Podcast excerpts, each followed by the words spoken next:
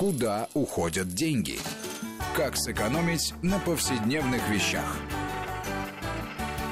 Один мой знакомый раз в две недели устраивает чистку холодильника. В помойку безжалостно отправляются раздувшиеся пакеты кефира, мумии сосисок и картошка, успевшая буйно прорасти. И вот не надо порицать сейчас старого холостяка. Если верить данным Росстата, он типичный представитель нашего общества. Согласно цифрам, в мусорном ведре в итоге оказывается примерно четверть приобретенной еды. То есть, если в воскресенье вы закупились в супермаркете и везете в тележке 4 пакета, один можете смело сразу оставить на месте. В топе пропадающих продуктов – мука, картофель и фрукты. То есть, к примеру, купили бананы по 50 рублей за кило. Стандартная ветка 6 бананов тянет на полтора. Через неделю выкинули парочку почерневших. На деле за год таким образом избавились от двух месяцев бесплатного интернета. В денежном эквиваленте это почти тысяча рублей. Ну а питаетесь-то вы не только бананами. Если смотреть в общем, тратите вы, скажем, 20 тысяч в месяц на еду.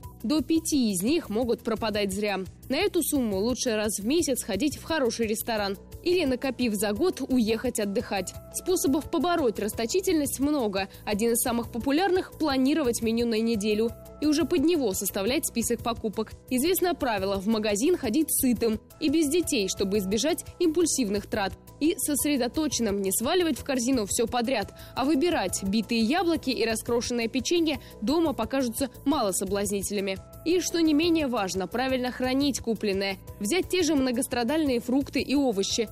Красный лук и белый, да и вообще все виды лука должны лежать отдельно. Картофелю в холодильнике не место. Влага и холод ему не друзья. Вообще в холодильнике быстро портится много чего. Болгарский перец, огурцы, манго, цитрусовые, бананы и так далее. Кстати, бананы лучше хранить отдельно от всего. Они выделяют вещество, которое ускоряет созревание других плодов. Пойду проинспектирую, что творится у меня на полках. Куда уходят деньги?